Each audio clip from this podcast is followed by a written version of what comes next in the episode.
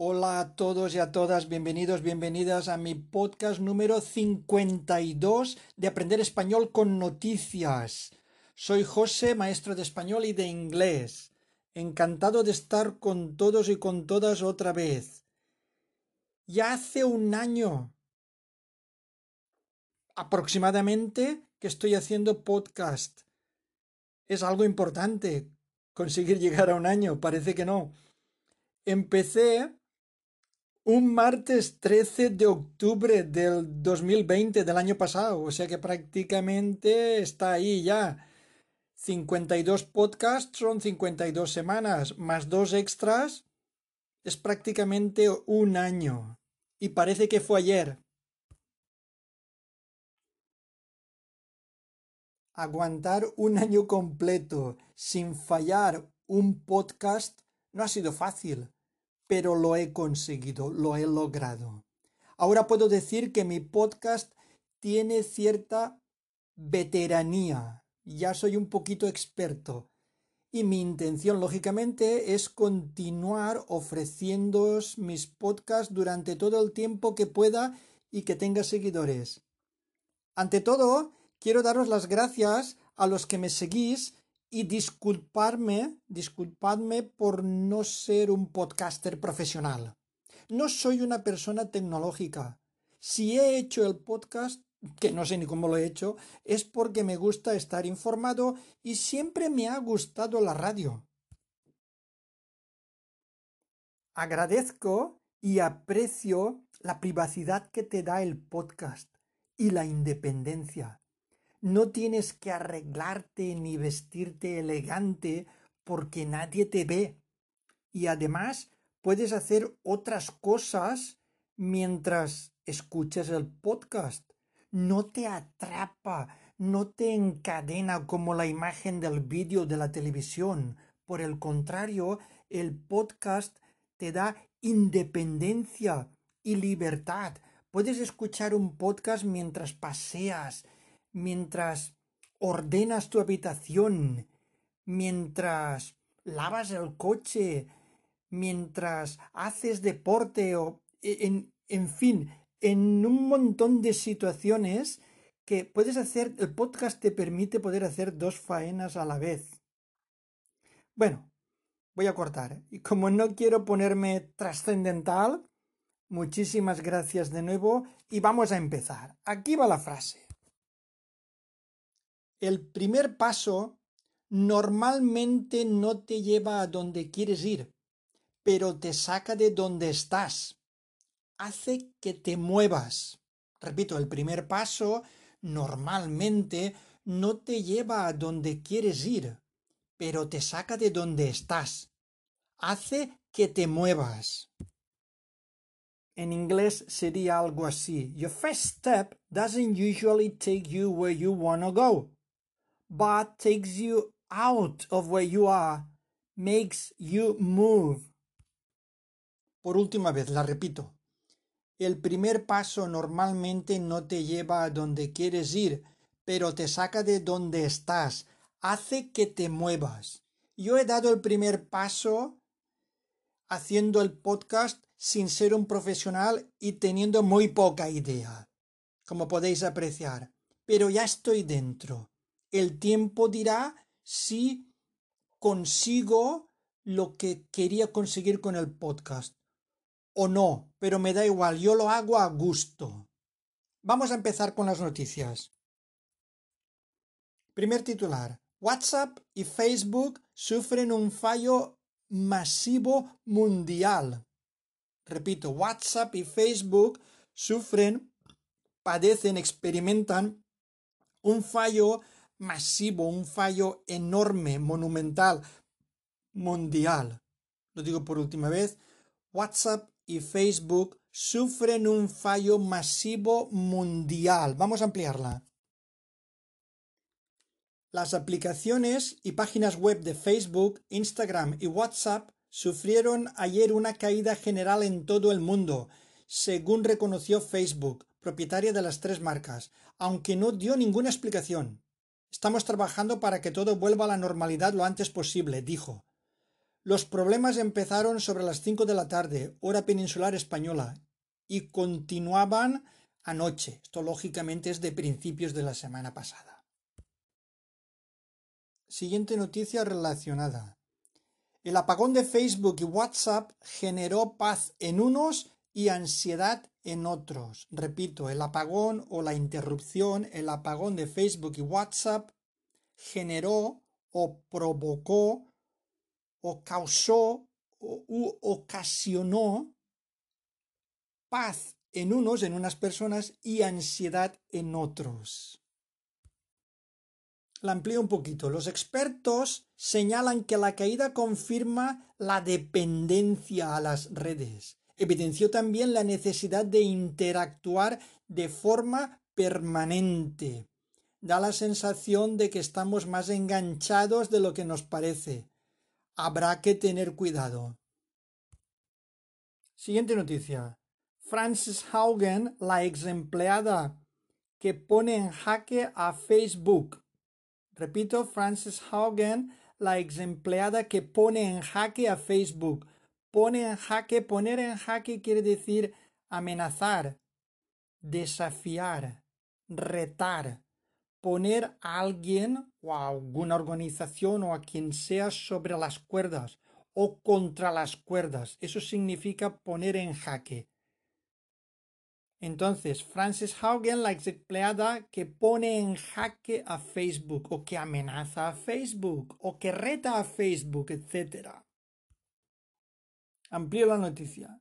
La brillante ingeniera que conoce por dentro la corporación de Zuckerberg le acusa de fomentar el extremismo y la desinformación. Repito, la brillante o excelente ingeniera que conoce por, por dentro la corporación o la compañía o la organización o la empresa de Zuckerberg, la corporación, le acusa o le culpa de fomentar o de promover o de difundir, de fomentar el extremismo y la desinformación. Estas son acusaciones graves. Ella sabrá por qué lo, lo dice.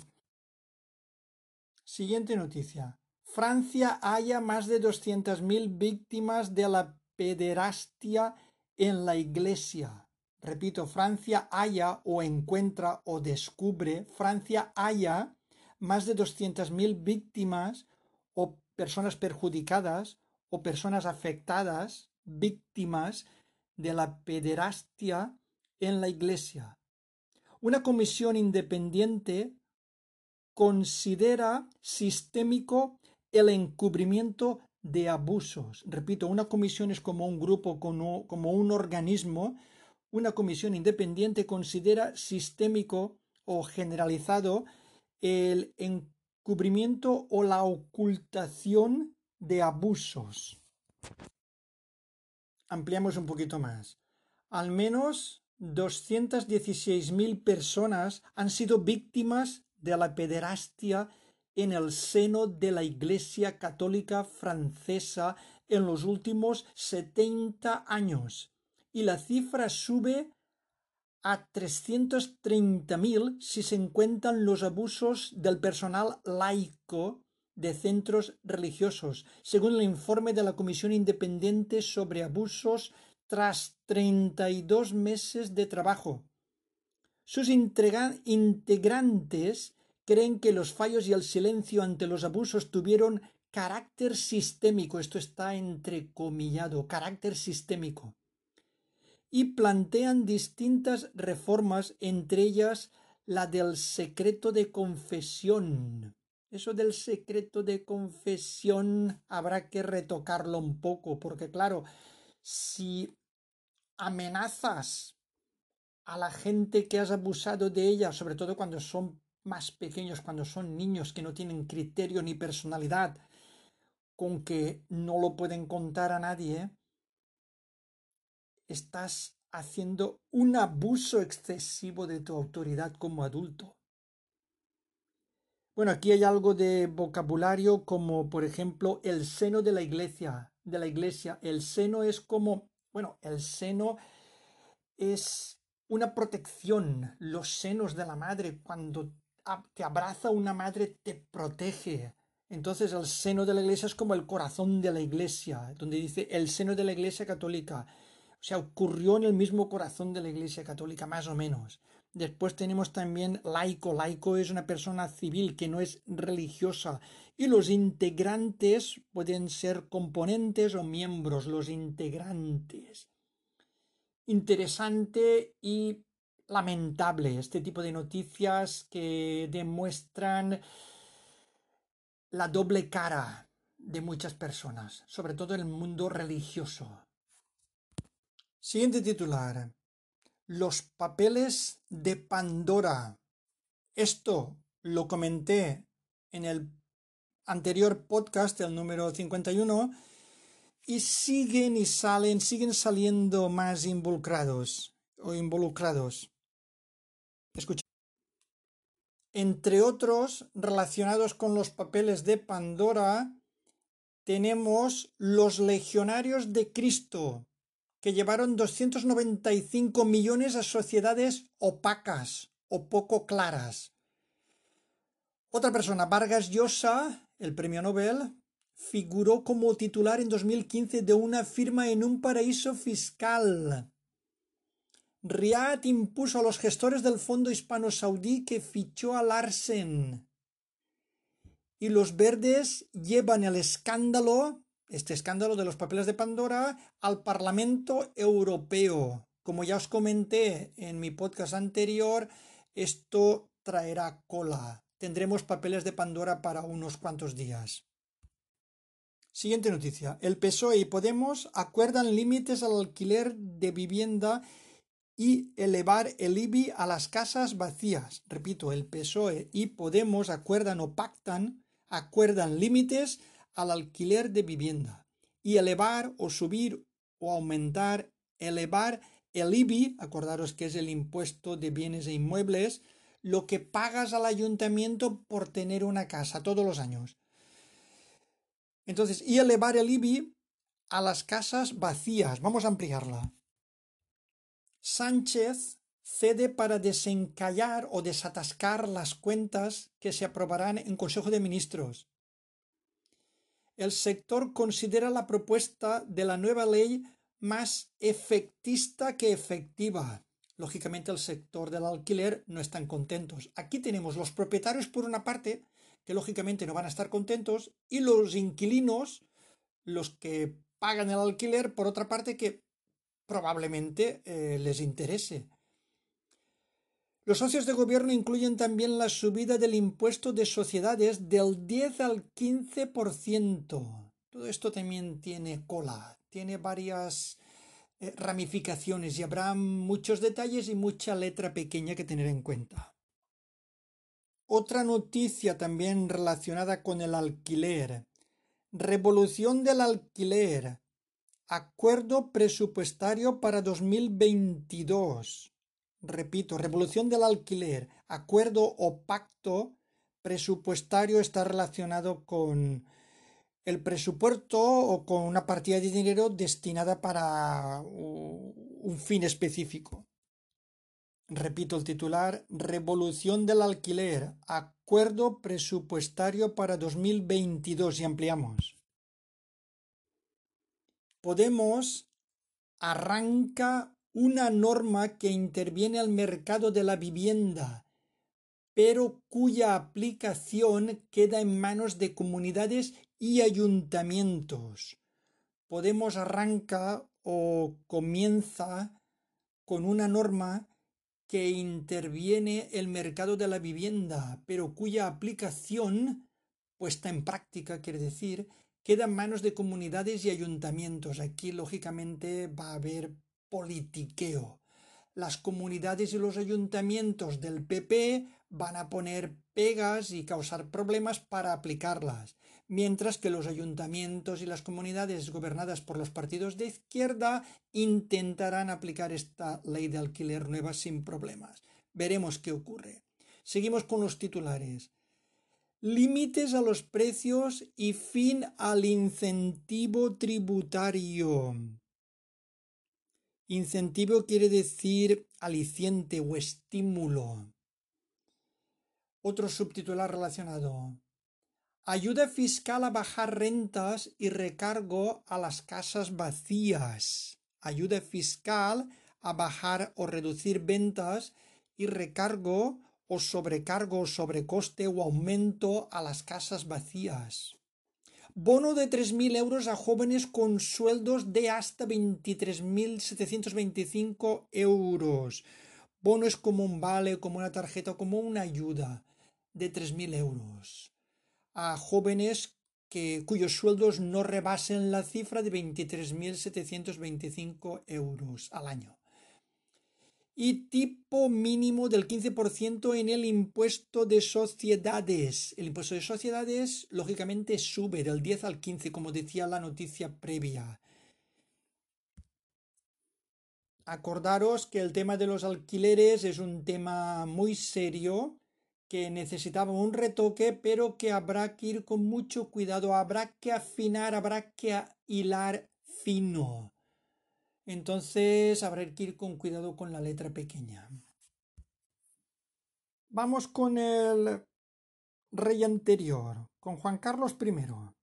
La fiscal general cede y ordena dar carpetazo a la investigación al emérito. Repito, la fiscal general del Estado cede o concede o transige, cede y ordena dar carpetazo, quiere decir cerrar, concluir, terminar, dar carpetazo a la investigación al emérito. Al emérito se refiere a Juan Carlos I, rey emérito.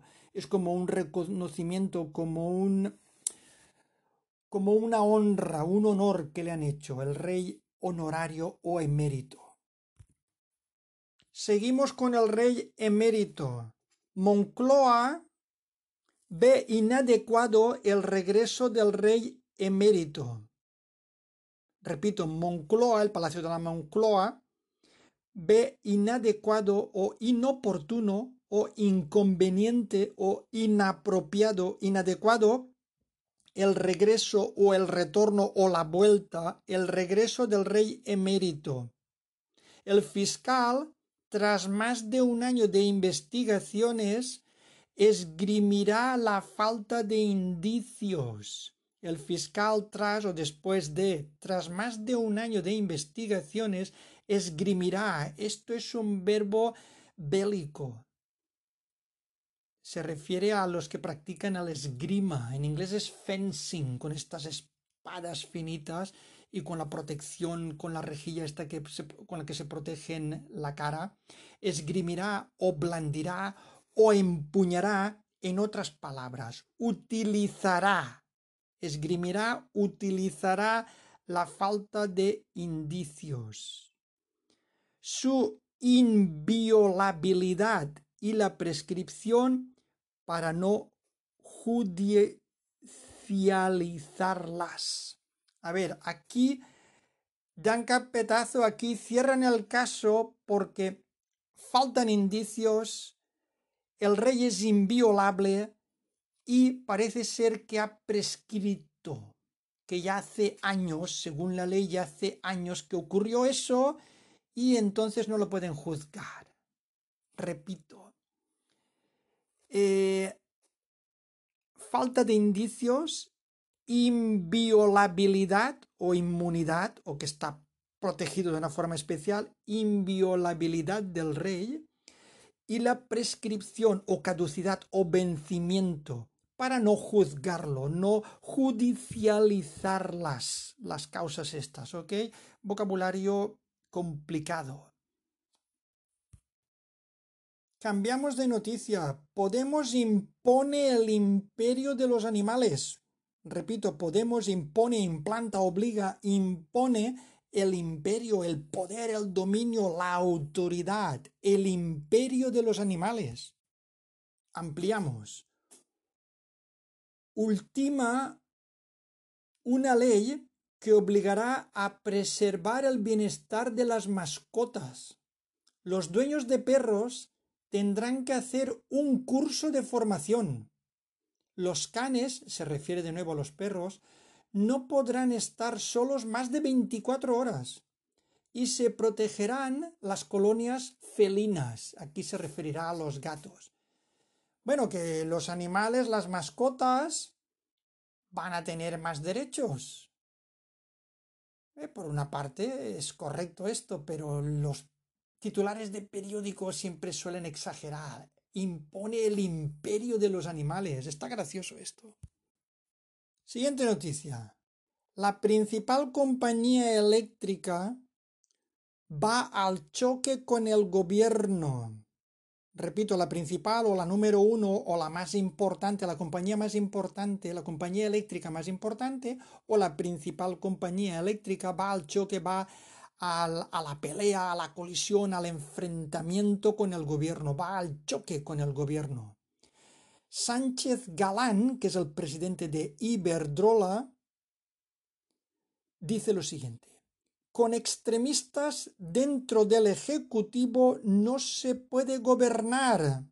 Con extremistas dentro del Ejecutivo, dentro del Gobierno, no se puede gobernar. Por su parte, la ministra Calviño pide sensibilidad y prudencia. Sensibilidad quiere decir delicadeza, especie de piedad, especie de miramiento por los consumidores de electricidad y prudencia o cautela o cordura o tacto o sensatez o sentido común, prudencia. Repito lo último del titular que me había dejado dos unas palabras, perdonad. Sánchez Galán presidente de Iberdrola dice lo siguiente, con extremistas dentro del Ejecutivo no se puede gobernar. Y la ministra Calviño pide sensibilidad y prudencia a las empresas, a las empresas eléctricas. Siguiente titular. La UE o Unión Europea anuncia mano dura ante la rebelión de Polonia. Mano dura quiere decir contundencia, severidad. Mano dura ante la sublevación, ante la protesta, ante la insubordinación, ante la rebelión de Polonia. Von der Leyen dispuesta a usar todos los poderes de la Comisión, de la Comisión Europea. Von der Leyen dispuesta o lista o preparada para, dispuesta a usar todos los poderes, toda la fuerza, toda la energía de la Comisión del grupo de la Asociación de Países que forman la Unión Europea. Vamos a ampliar esta noticia bastante. Bruselas teme que la rebelión polaca se extienda a Hungría. Y en el mismo titular se ve Polexit. La presidenta de la Comisión avisa de que está dispuesta a emplear todo su poder si Varsovia o Budapest amenazan la primacía de la justicia europea. Polonia se rebela contra la justicia europea y coloca el país al borde de la ruptura legal con la UE, con la Unión Europea. El, el, constitucional polaco declara que varios artículos de los tratados de la Unión son incompatibles con la ley fundamental del país. La rebelión entre Polonia y la Unión Europea está cada vez más tensa. Hoy el Tribunal Constitucional polaco ha dictaminado, apoyado por tres de cinco magistrados que formaban el plantel, que partes del tratado de adhesión del país al grupo europeo son inconstitucionales y por tanto incompatibles con la constitución polaca. Igualmente, Polonia decide que el derecho polaco prevalece sobre el europeo o es más importante que el de la Unión Europea y que la Unión Europea no tiene la competencia necesaria para evaluar a la justicia del país y su funcionamiento, con lo que se rechazan también las exigencias de desmantelar la reforma judicial que el gobierno polaco emprendió en 2015. Como podéis apreciar, hay tensión entre el gobierno polaco y la Unión Europea. Si no recuerdo mal, eh, creo que gobierna extremistas o hay parte de extremistas en el gobierno polaco. Y esto no es bueno. entonces habrá cierta tensión, pero esperemos que las aguas vuelvan a su cauce. Aquí hay una, un arma muy poderosa, que es la subvención, que es la ayuda económica. Si reducen la ayuda económica a Polonia, seguramente habrá acuerdo. Tiempo al tiempo. Siguiente noticia. Los veinteañeros son los más remolones para vacunarse. Los veinteañeros, la gente que está alrededor de 20, 19, 25, bueno, incluso 29. De 20 a 29 son veinteañeros. Son los más remolones. Los remolones quiere decir los menos convencidos con respecto a la vacuna. Los más lentos, los más apáticos, ¿vale? Los veinteañeros son los más remolones para vacunarse. Siguiente, alquilar con el salario mínimo, dos puntos, misión imposible, repito, alquilar con el salario mínimo, dos puntos, misión o tarea imposible. Ampliamos. En 17 capitales españolas no hay ningún piso alquilable por un tercio del salario mínimo interprofesional. Solo cinco ciudades tienen más de 10 anuncios asequibles. Los expertos recomiendan destinar al alquiler no más de un tercio del sueldo. Sin embargo, cuando se gana el salario mínimo interprofesional, alrededor de mil o mil cien euros, no salen las cuentas. Un tercio sería menos de 400, pero si el alquiler te cuesta ya más de 400, no hablemos en las grandes capitales que hay alquileres por 700, 800 o muchísimo más. No salen las cuentas. José Pedro es el dueño del único piso en Madrid que se puede alquilar por ese tercio, 375 euros. En el idealista. Son 19 metros, por favor, 19 metros cuadrados lo tiene un comedor de una casa normal. Pero bien aprovechados, dice. Unas horas después el piso desaparece de la web.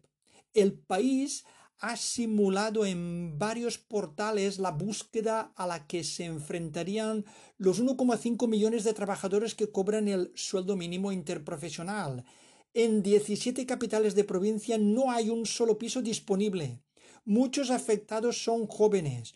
Una de cada tres personas de entre 25 y 35 años cobra menos de mil euros netos. Es penoso, pero Así está el asunto, de momento. Cambiemos ya a noticias un poco más positivas. Las familias podrán revisar exámenes de los alumnos de secundaria. Podrán revisar, podrán repasar, comprobar, inspeccionar, repito titular. Las familias podrán revisar exámenes de los alumnos de secundaria. Siguiente titular positivo. España vuelve a la pista de baile vuelve a la pista de baile. ¿Qué quiere decir esto? Que las discotecas, en las discotecas ya se puede bailar, aunque creo que con la mascarilla puesta. Las discotecas reabren en casi todo el país ante la caída del riesgo del COVID. Buena noticia. Ya podemos ir a las discotecas, a tomar unas copas y a bailar, siempre con precaución y creo que se necesitará un pasaporte COVID y habrá un control. Esperemos que sea para bien y que la gente pueda divertirse con precaución. Esta ha sido una de las noticias de la semana. Se va un grande. ¿Y a quién veis? Pues veis, un, se va un grande, grande. Este adjetivo está en letras grandes y se ve a un señor enorme con barba, con una camiseta de baloncesto que pone Lakers número 16. Estoy hablando de Pau Gasol, el mejor jugador de baloncesto español de la historia.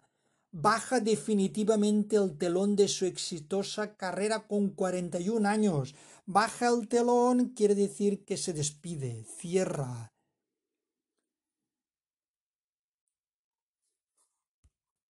Pau Gasol cierra la etapa más importante de su vida. La estrella anuncia su adiós en el liceo Palabras textuales. Mi carrera ha sobrepasado todos mis sueños.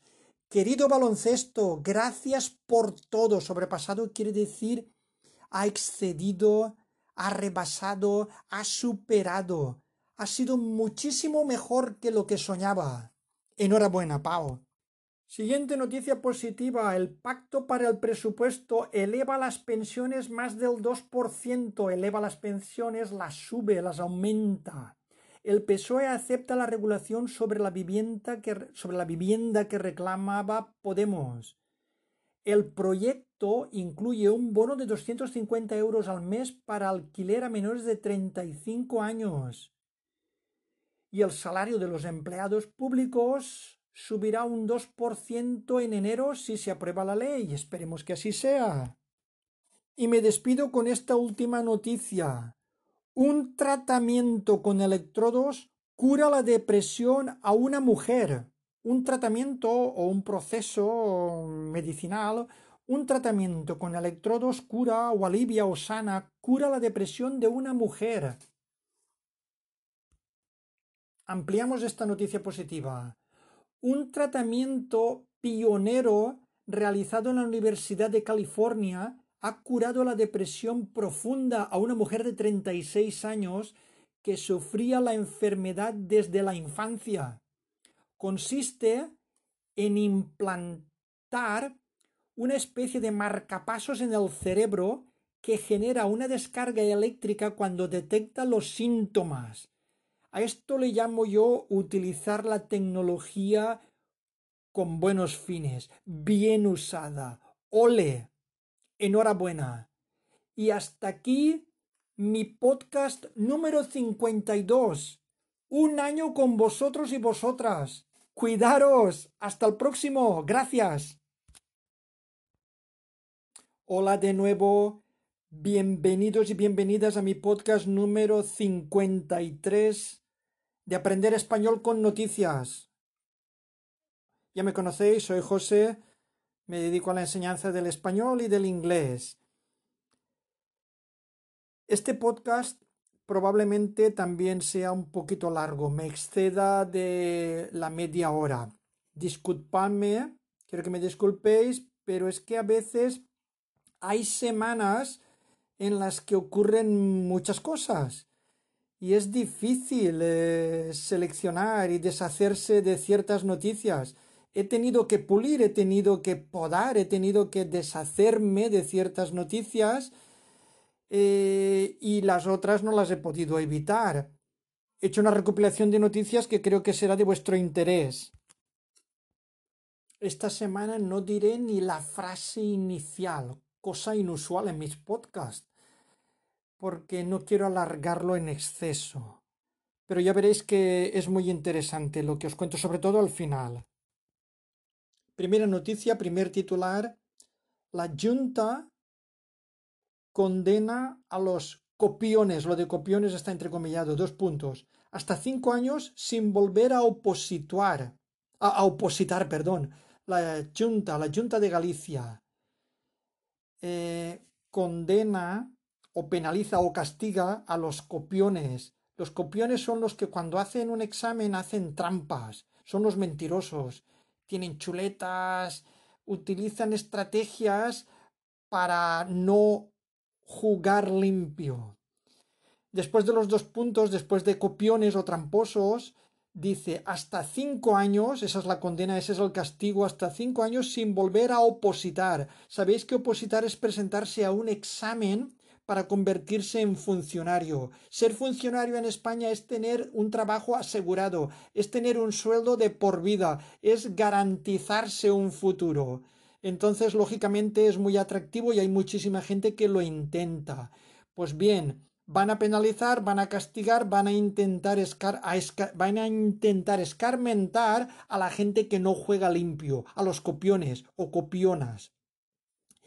El titular sigue eh, de la siguiente manera. Disuadirá a los candidatos a funcionarios a llevar chuletas. Disuadirá, quiere decir que desalentará, desanimará, disuadirá a los candidatos a funcionarios a llevar chuletas. Bueno, una chuleta no se refiere aquí a un trozo de carne, no. Estas chuletas no se comen.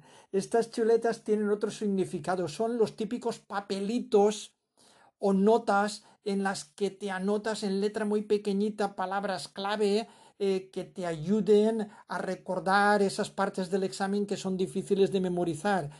y las tienes muy plegaditas, muy disimuladas y cuando el profesor o la profesora no te ve las despliegas e intentas mirarlas. Esos son las chuletas, son unos papelitos que ayudan a la gente a copiar, a los que no juegan limpio, a los copiones. Lógicamente esto espero que escarmiente, que disuada realmente a esa gente. Siguiente titular, un brote de violencia fascista pone en alerta a Italia. Un brote de violencia fascista. Un brote es como un principio, un inicio. Un brote de violencia fascista pone en alerta o pone en guardia o avisa a Italia o al gobierno italiano. El asalto a la sede del mayor sindicato del país abre el debate sobre la ilegalización del partido ultraderechista Forza Nuova. Repito, el asalto o el ataque a la sede del mayor sindicato del país, la sede aquí se refiere al local o a la oficina principal, a la sede del mayor sindicato o al sindicato más, al sindicato más grande o más importante, el mayor sindicato del país, abre o provoca o inicia el debate o la discusión sobre la ilegalización del partido ultraderechista o radical Forza Nueva. Siguiente noticia. España es el segundo país de la Unión Europea con más ninis. Alrededor de 500.000. 500.000 ninis. Lo de ninis es una palabra inventada en los últimos años y se refiere a la gente sobre todo jóvenes o algunos no tan jóvenes pero mayoritariamente jóvenes que ni trabajan ni estudian. Sea, no hacen ni una cosa ni la otra, viven del cuento, viven de sus padres o viven de subvenciones o no sé cómo viven. Yo, por suerte o por desgracia, a lo largo de mi vida siempre he tenido que trabajar y estudiar y aún así no es fácil mm, apañártelas en esta sociedad. Pues bueno, hay gente que son unos cracks y ni trabajan ni estudian, o sea que no hacen nada. Esos son los ninis. Y en España tenemos más de 500.000. Siguiente titular. La industria comienza a parar sus fábricas por el desorbitado precio de la luz y el gas. Repito, la industria comienza a parar o a detener sus fábricas por el desorbitado precio de la luz y el gas. Desorbitado, desbocado, exagerado, desmesurado, descomunal. Repito por última vez el titular. La industria o las fábricas en general, la industria comienza a parar sus fábricas por el desorbitado precio de la luz y el gas. Más noticias relacionadas. Las empresas siderúrgicas empiezan a dejar de producir por el precio de la luz. Repito, las empresas siderúrgicas quiere decir que son empresas que trabajan o transforman el hierro. Siderúrgicas empiezan a dejar de producir o a dejar de fabricar por el precio de la luz, por culpa del encarecimiento de la luz. Otra noticia relacionada. La subida del precio de la energía pone en jaque a la industria. Repito, la subida del precio de la energía, la subida, el aumento, el encarecimiento, la subida del precio de la energía pone en jaque, amenaza, pone en aprietos, pone contra las cuerdas, bueno, en resumen, amenaza a la industria. Os amplío esta noticia. La subida del precio de la energía está poniendo en jaque o en problemas a la industria española. La siderúrgica Sidenor ha decidido parar 20 días por los desorbitados precios de la luz. Lo de desorbitados precios va entrecomillado. Se suma así a otras compañías como Fertiberia, Ferroatlántica o Asturiana de Zinc, que han reducido de una forma u otra su producción. Esto empieza a ser un poco preocupante. Cambiamos de tema. Ayuso acusa a Sánchez de fomentar el odio a Madrid por descentralizar instituciones. Repito, Ayuso, sabéis que es la presidenta de la Comunidad de Madrid. Isabel Ayuso acusa o culpa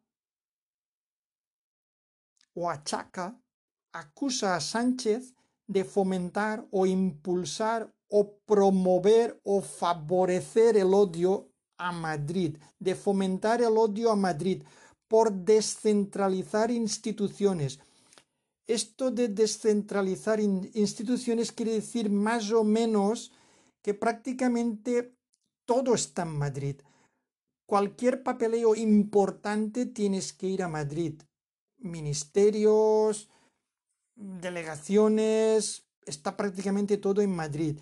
Y claro, hay otras comunidades que se quejan de esto. Me imagino que será por conveniencia tenerlo todo centralizado, tenerlo todo en una misma ciudad. Igual es para abaratar costes o no sé por qué será.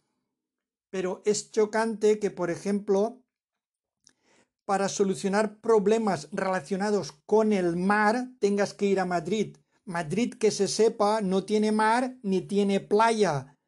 Es curioso. Amplío la noticia un poco. El gobierno, por otra parte, replica que solo se busca compartir Estado con otros territorios. Repito, el gobierno, por otra parte, replica o contesta que solo se busca compartir Estado. Esto de compartir Estado va entrecomillado y más o menos quiere decir eso, para que no lo tenga todo Madrid. Entonces quiere decir compartir Estado con otros territorios. Aquí hay mucho politiqueo de por medio.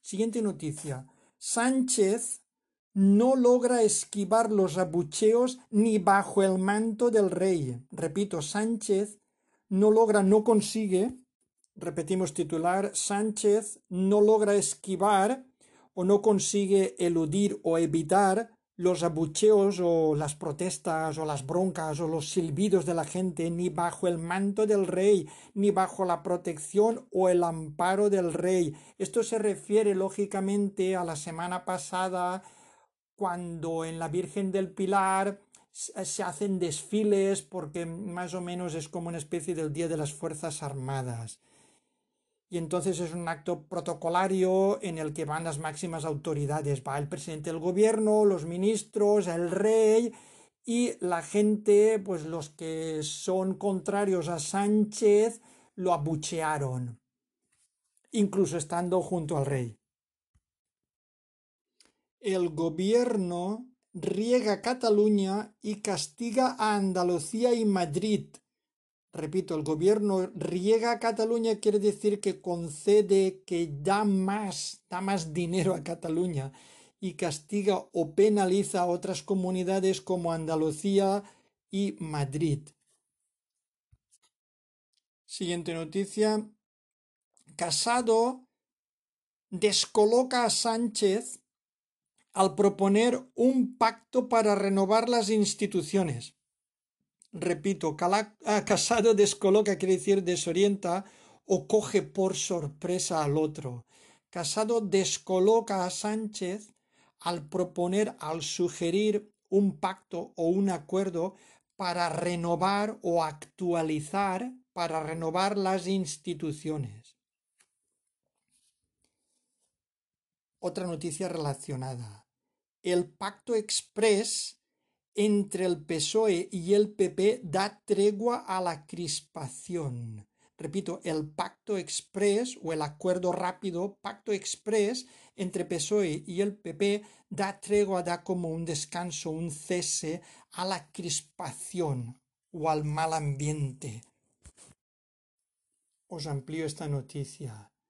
El acuerdo para renovar instituciones abre una vía para el poder judicial, afecta al constitucional, al Tribunal de Cuentas y al Defensor del Pueblo. Estas son las instituciones que se van a renovar.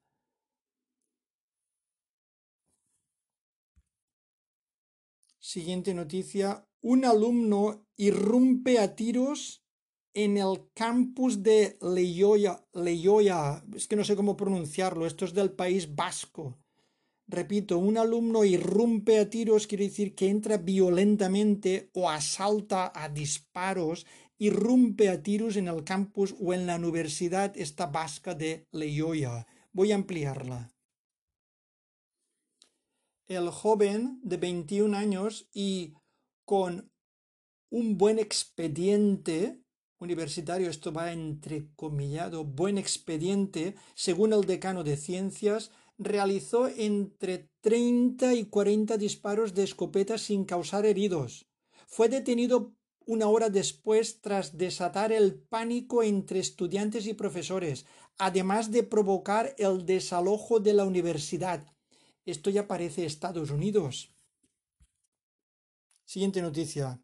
La tierra de las naranjas se estanca en su valor.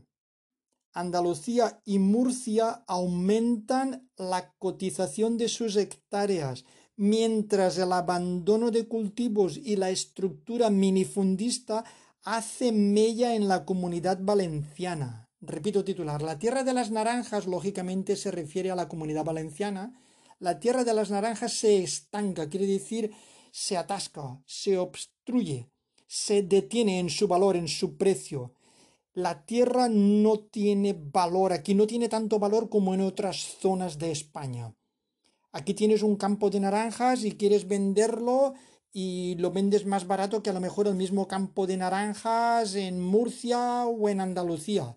Entonces la tierra de las naranjas se estanca en su valor. Andalucía y Murcia aumentan o crecen o suben la cotización o el valor de sus hectáreas o el precio de sus hectáreas. Repito, Andalucía y Murcia aumentan la cotización de sus hectáreas, mientras el abandono, el abandono o el descuido de cultivos y la estructura minifundista, minifundista quiere decir, como sabéis muchos, que son trocitos de tierra que tienen muchas familias. Cada familia tiene un trocito de tierra, mientras que en otras partes de España son grandes áreas de tierra. Entonces parece ser que se valora más grandes extensiones de tierra porque a lo mejor es más barato eh, trabajar y preparar grandes extensiones de tierra que no pequeñas parcelas. Entonces la estructura medifundista y el abandono hacen mella o deterioran Hacer mella quiere decir deteriorar, hace mella en la comunidad valenciana. Malas noticias porque yo soy de la comunidad valenciana. Es una pena porque las naranjas valencianas, según los expertos, y puedo hablar en primera persona, probablemente sean de las mejores del mundo, en sabor, en presencia, en todo.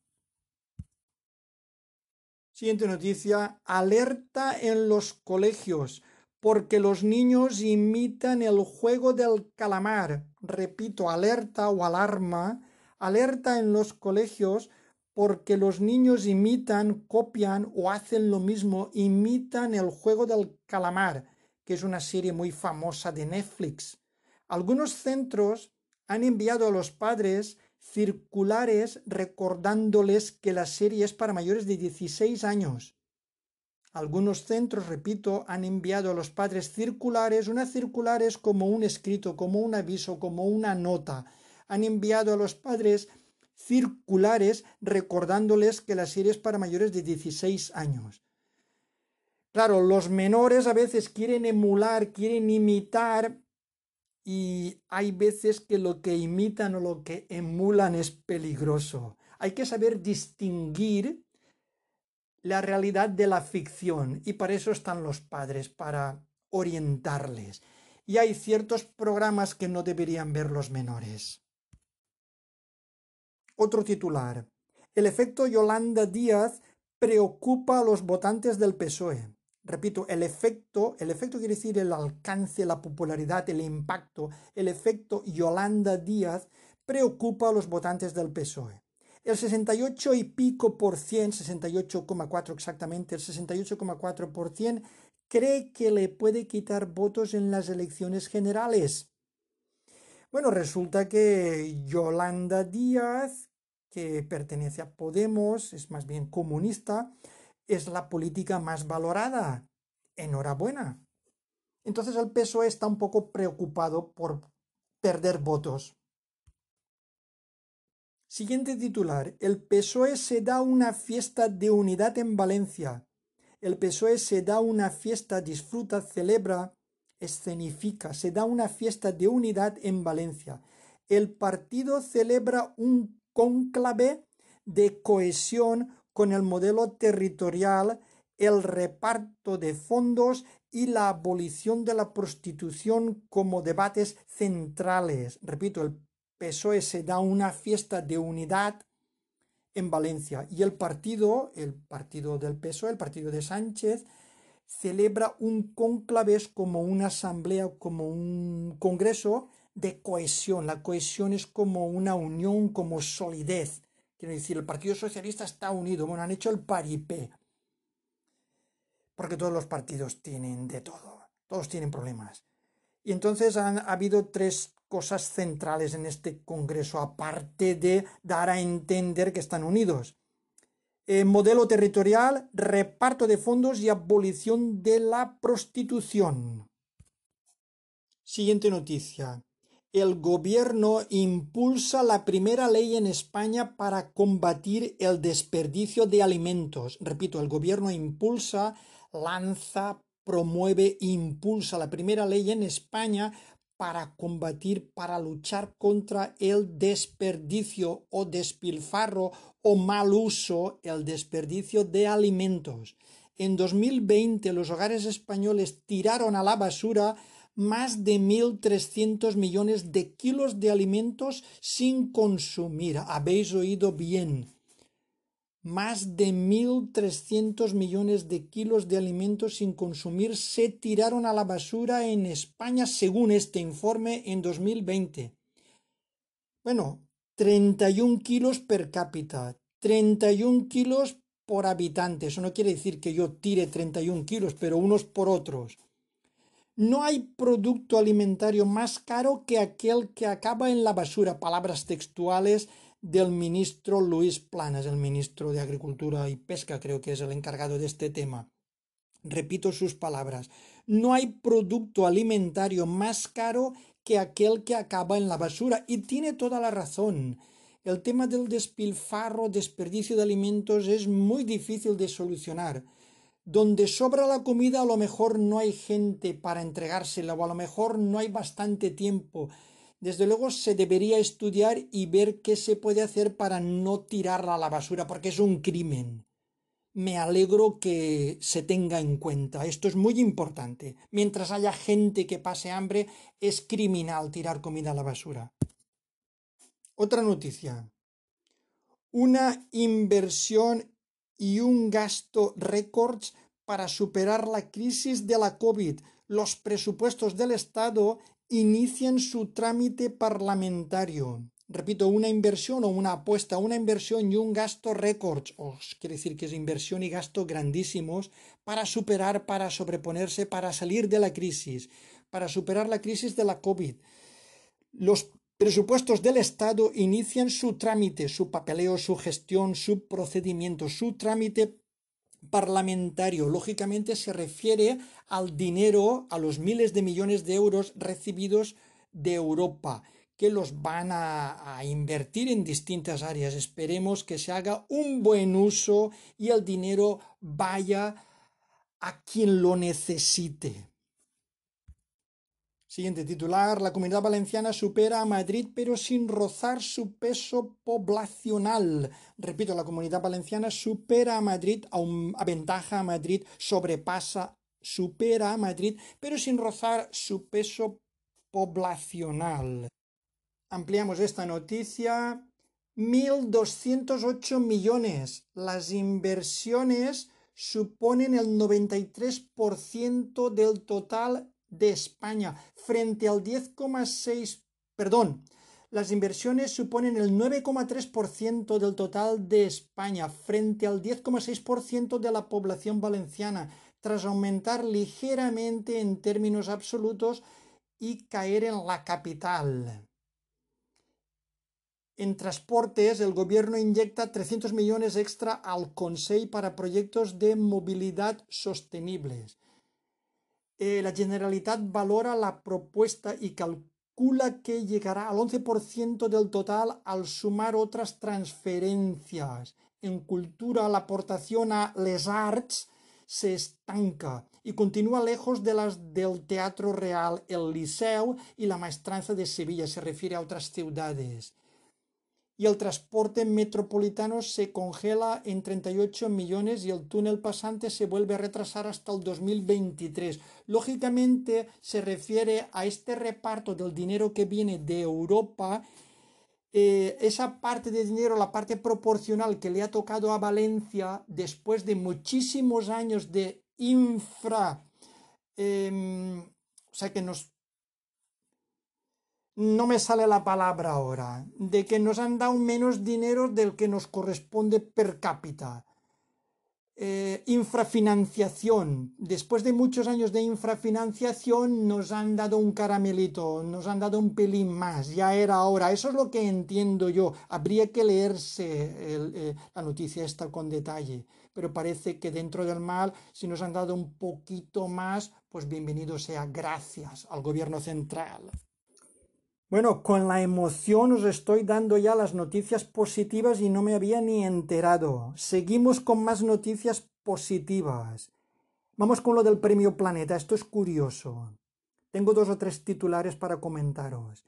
El premio Planeta del 2021 se convierte en el mejor pagado del mundo. El premio Planeta se convierte, se transforma, se convierte en el mejor pagado del mundo.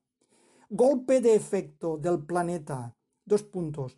Premia a Carmen Mola y desvela que son tres autores. Repetimos.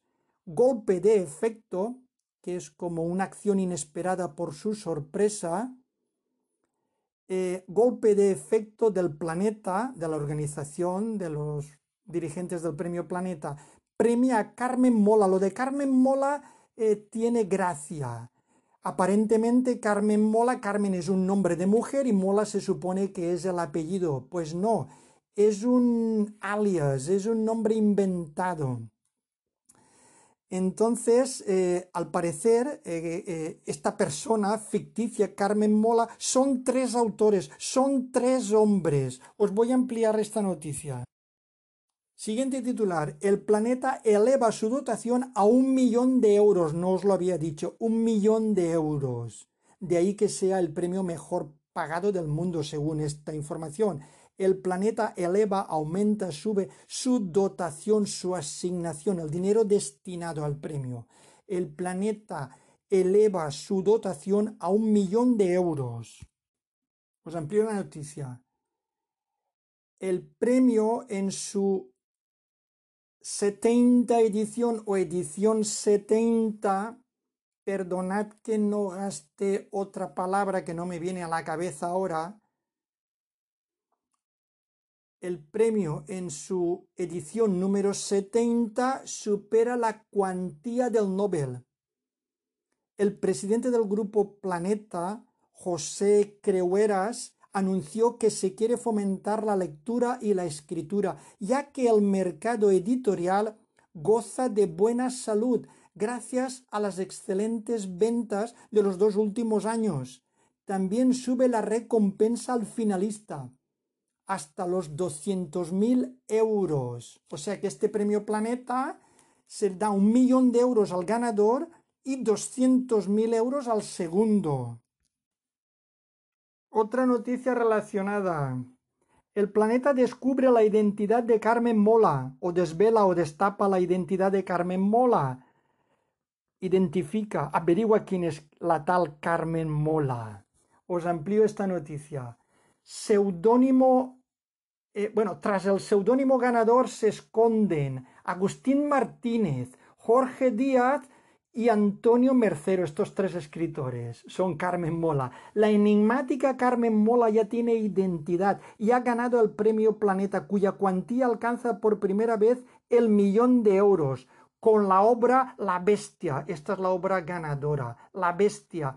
Una novela con el trasfondo de unos asesinatos infantiles. Una vez desenmascarados o descubiertos detrás de Carmen Mola, aguardaba una gran sorpresa, ya que son tres los autores, repetimos, Agustín Martínez, Jorge Díaz y Antonio Mercero. Quedó como finalista en esta especial 70 edición presidida por los Reyes Paloma Sánchez Garnica. Esta es la señora que quedó finalista, la que quedó segunda. Paloma Sánchez Garnica con la obra Últimos días en Berlín. Enhorabuena a todos. Último titular relacionado con el premio Planeta. El trío ganador del premio Planeta explica por qué se escondió tras un nombre de mujer. Repito, el trío ganador del premio Planeta explica por qué se escondió, se camufló, se escondió tras o bajo un nombre de mujer. Ahí va la explicación. Jorge Díaz, Agustín Martínez y Antonio Mercero, ganadores del millonario Premio Planeta por La Bestia, decidieron escribir una novela entre los tres como diversión. Y ahora van palabras textuales de los autores. Ni siquiera sabíamos si acabaríamos. Y oye, nos quedó bastante bien y decidimos publicarla, explica el primero. Pensaron que nadie leería una novela firmada por tres personas, así que decidieron buscar un seudónimo. Tras lanzar todo tipo de nombres, alguien dijo Carmen y otro dijo Carmen Mola, ¿no? Y así nació Carmen Mola y su éxito. O sea que Mola no es el apellido. Mola es que quiere decir que está guay, que está chulo, que es buena idea. Es un nombre ficticio, un seudónimo, un nombre inventado. Ha sido una noticia curiosa. Me he extendido porque sabéis que mi podcast tiene una finalidad educativa. Va principalmente para la gente que quiere mejorar su español y su nivel cultural sobre España y los acontecimientos sociales y políticos que ocurren en España. Lógicamente el premio Planeta premia el buen uso del idioma español. Para mí es una noticia clave en mi podcast. Siempre que la noticia está relacionada con la cultura o con la lengua, para mí es clave, es importantísima. Por eso me extenderé siempre, porque esa es la finalidad, ese es el objetivo de mi podcast. Y quiero que lo entendáis. Me quedan más noticias positivas. Esta semana os he dicho que viene cargada. Siguiente noticia. Valencia es la primera gran ciudad en bajar de 25 casos de incidencia. Repito, Valencia es la primera gran ciudad en España en bajar, en disminuir, en reducir de 25 casos de incidencia. Quiere decir que tenemos alrededor de 25 casos positivos de COVID por cada 100.000 habitantes. En el resto de España estamos por encima de los 42. Valencia 25. Ahora hemos sido una comunidad muy severa con el tema del COVID. Siguiente noticia, también positiva. Diez años del cese de la violencia terrorista. Diez años del cese del final, del paro, del cese de la violencia terrorista. Nos referimos al grupo terrorista ETA. Los contactos indirectos con ETA tras la T4 fueron la clave de su final. Repito, los contactos indirectos o las conversaciones indirectas o escondidas con ETA después del atentado en el aeropuerto em, Adolfo Suárez Barajas, eh, en la T4, en la nueva terminal, fueron la clave, fueron fundamentales de su final, de su terminación. Eh, esto se hizo bajo el gobierno de Zapatero. Es de las pocas cosas buenas que tenemos que agradecerle a Zapatero. Esto es una opinión personal. Esto lo hizo bien. Eh, Zapatero puede alardear de que durante su gobierno, durante su mandato, ETA dejó de matar. Probablemente habrían hecho la faena los gobiernos anteriores, pero él fue el que se llevó las flores, la condecoración. Otro titular relacionado con, esta noticia positiva. Euskadi, dos puntos. Una década sin terror. Repito, Euskadi es el País Vasco, dos puntos. Una década, diez años, sin terror, sin horror, sin miedo, os amplió la noticia. El silencio de las armas y el final de la extorsión han permitido abrir un escenario económico y vital más favorable en una sociedad vasca que late menos crispada, pero que mantiene retos pendientes. Estos son los retos la forma de abordar un pasado incómodo, se refiere al pasado conviviendo con ETA, y la transición o el trayecto moral para reconocer la inutilidad de más de 850 asesinatos. Depende de la, depende de la fuente de información. Hay otras fuentes de información que dicen que fueron más de 900. Bueno, total, sean más de 850, sean más de 900, ha sido una burrada de muertes inútiles. Pero bueno, vamos a lo positivo. Gracias a Dios, de momento esta banda no mata. Demos gracias. Y quería acabar con esta noticia súper positiva. Ahí va la noticia. Las redes felicitan al programa El Hormiguero por dar a conocer el traje que ayuda a las personas con trastornos neurológicos. Repito, las redes sociales se refiere Facebook, Instagram, WhatsApp, todas esas redes sociales que conocéis vosotros mejor que yo. Las redes felicitan al programa El Hormiguero por dar a conocer, por difundir, por anunciar, por dar a conocer el traje que ayuda a las personas con trastornos neurológicos. Os amplío esta noticia positiva. Este traje reduce la espasticidad, que es una especie de espasmos o contracciones musculares. Reduce la espasticidad y los dolores crónicos provocados por las enfermedades neurológicas. Estos son nombres extranjeros, perdonad mi pronunciación. Nicolás Abaud y Richard Nilsson en el programa El Hormiguero. Eh, tras la entrevista este lunes a Begoñas Vargas, eh, bueno, Marron mostró en la sección de ciencia de El Hormiguero un invento revolucionario, el traje Exopulse o Exopulse Molly de Otto Bock, capaz de reducir la espasticidad y los dolores crónicos provocados por las enfermedades neurológicas. Al programa de Antena 3 acudió para explicar su funcionamiento su, su creador Richard Nilsson o sus creadores eh, Richard Nilsson y Nicolas Abaut. Es un traje de electroestimulación que puede mejorar la movilidad de las personas afectadas por un ictus o parkinsonismo. Es un producto sanitario de asistencia personal utilizado para la electroestimulación transcutánea de baja frecuencia de todo el cuerpo, explicó el señor Abaud, y añadió que está diseñado para reducir la espasticidad, activar la musculatura y aliviar el dolor crónico asociado todos ellos síntomas comunes de la parálisis cerebral, la esclerosis múltiple, el ictus, lesiones en la médula espinal y otros trastornos neurológicos que pueden provocar estos problemas. La presentación dejó con la boca abierta a Pablo Motos, que es el conductor del programa El Hormiguero, como todos sabéis, a la invitada y a los espectadores, que no dudaron en aplaudir y alabar al programa por difundir un invento que podría ayudar en la vida diaria a multitud de personas. Nicolás Abaut y Richard eh, Nilsson nos presentan el traje Exopulse Molly. Hay una dirección, un correo electrónico capaz de reducir la espasticidad y los dolores crónicos provocados por las enfermedades neurológicas.